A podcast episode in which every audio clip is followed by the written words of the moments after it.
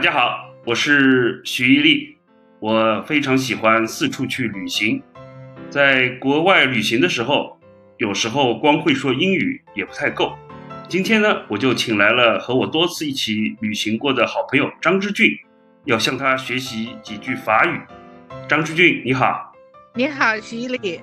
我是那个，就是大学就选了那个法语专业，在北外读的，然后已经学了四年，然后工作呢遇到了一些法国客户。有一次我们一起去希腊旅行，圣托里尼岛上，嗯，我们在一个餐厅吃饭，客人很多，我就想引起那个服务员的注意，然后我用英文说了好几遍呢，他都没听见，最后我灵机一动，用很蹩脚的法语说 “excuse me”，他一下子就听到，就回过头来了。外面说的法语有一种高级感，真是有这个情况。哦，我没注意。那跟你学法语，我想我们从最简单的学起。第一句是我的名字是伊利，Je m'appelle 伊利，Je m'appelle 伊利。张志俊，你在学法语的过程中有起法文名字吗？有，叫 g a h i n 我知道有很多英文名字啊，其实都有法语名字的对应，但是读音就会很不一样。英语叫 Henry，结果到法语拼写差不多，但是念起来叫 Henry。英国国王查尔斯啊，那个英语叫 Charles，法语就杀了，哎，杀了，这就完全 走形了。是的，尤其是学过英语的人，学法语时就会遇到这个困难，就是同样的字母读音就很不一样。我我在那个广交会时候，别人的摊位有法国客人在谈生意，他是用英文在讲的。但他很多重要的词呢，他就是用法文表达出来。他他要签个合同，三十公卡，三十公卡。但那个中国人就愣在那里，他没有办法回答。经过旁边，我就知道，我就跟人家说一下，叫你签合同。英语学的越好的人去学法语时候，反而要克服的困难也就越大了。是这样子的，因为呃法语呢，它那个动词变位比较多，阴阴阳性一一加进去呢，然后那个形容词呢，通通都要变，所以呢就比较复杂一点。那个法语的发音是尤其难，发起来特别别扭。是的，这学法语呢，那个嘴嘴巴啊就要很紧，就是一直要用力气。然后像一般嘴唇比较厚的人啊，就学 一学法语就比较困难。我想来说第二句，我是中国人，我什么都吃。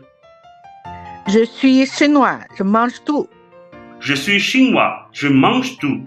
哎呀。法国啊，菜在西方这个菜式当中是比较特别，是它各种食材都用，什么都可以吃。嗯，法国法国的饮食跟中国还是有点像的，就比如说那个它海鲜，那个海鲜它就是水里煮一下，然后弄点奶油，放一点什么之类的，然后就就可以吃了。那你学了法语，有没有因此爱屋及乌，就特别爱吃法国菜呢？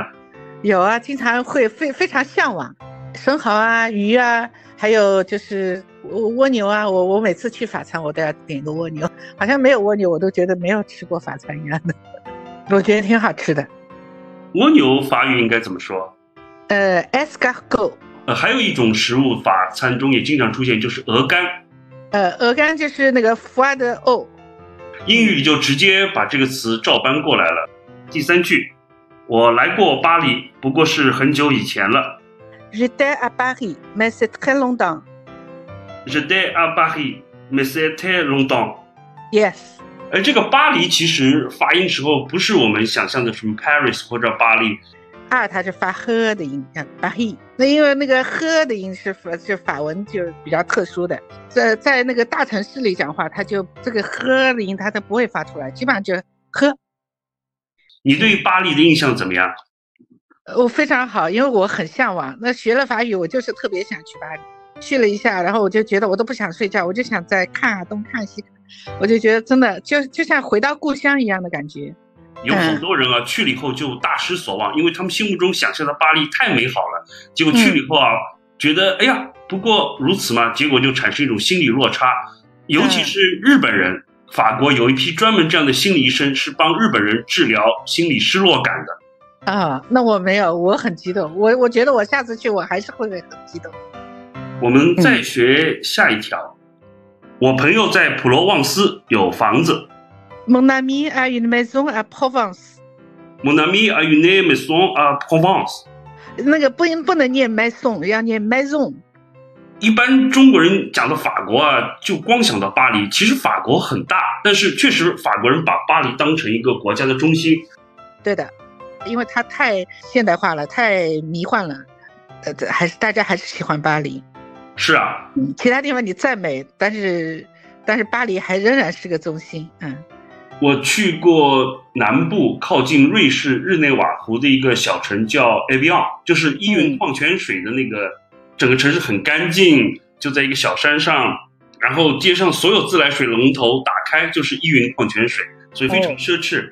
嗯，不光是巴黎，还有很多地方都有很多可看的，有很多可以去体验的东西。是的，但那个时候我呢，就是感受还不是特别多，因为我们以前学法语的时候，老师呢就老是跟我们笑话，就谁发音不标准啊，就说你，哎，你是马赛口音啊，你是里昂口音这样子。其实世界上讲法语的国家不光是法国，还有很多以前法国的殖民地，尤其是在非洲。我记得你有个阿尔及利亚的客户，是的，但是我那个阿尔及利亚客人，他法语就是他会的还没有我多。我跟他交流，基本上我我变成像法国人一样的，他倒是真的真的，嗯，他讲的不是很好，但是呢，他也只能听法语，他英语根本就不会，嗯。我们再学一个句子啊，航班因为罢工而取消。Le vol a été annulé à cause d'une grève。哇，这个比较长啊。Le vol。Le vol a été a été annulé annulé à cause d'une à cause d'une grève。grève 哦，好像这样的情况在法国经常发生啊，动不动就罢工。法国人特别喜欢那个罢工，每个每个星期不是这里就是那里，反正总有人在罢工。对，这个会损失很多生产力。另外一个方面呢，即使没有罢工，他们休假时间也特别长。夏天动不动一个公司人都去休假了，一个月就没什么人上班。是的，是这样子，欧洲人都这样，不光是法国。那这个贸易业务会不会有影响？有影响，非常有影响。因为我们那个每年那个夏季，因为欧洲那个费用又比较高嘛，如果货到了那个目的港，然后客人正好在休假，然后没法提，那每天的那个滞港费就非常厉害。所以呢，他就规定那个时间在几月几号你就不能发货。有的时候呢，为了赶在他出发之前那个货能够到那个目的港，我们就要提前发货。提前发货呢，就这边生产呢就会很赶很赶。法国人说的休假跟我们中国人的休假也含义不太一样，尤其现在这个互联网时代，我们很多中国人休假时候其实也在工作。我知道的法国同事一旦休假了，那你就再也找不着了。是的，是这样子的。法国人对生活充满了热情啊，很懂得享受工作的态度啊，其实这是人生态度的一部分。很多人不太懂法语，但是都会听说过一句法语叫 “c'est la vie” 啊，这就是生活。c'est la vie。那谢谢张志俊啊，这个给我们讲了很多法语的知识和法国人的好玩的东西。希望以后我们还有机会再次去讲法语或者不讲法语的地方旅行。好的，我非常期待。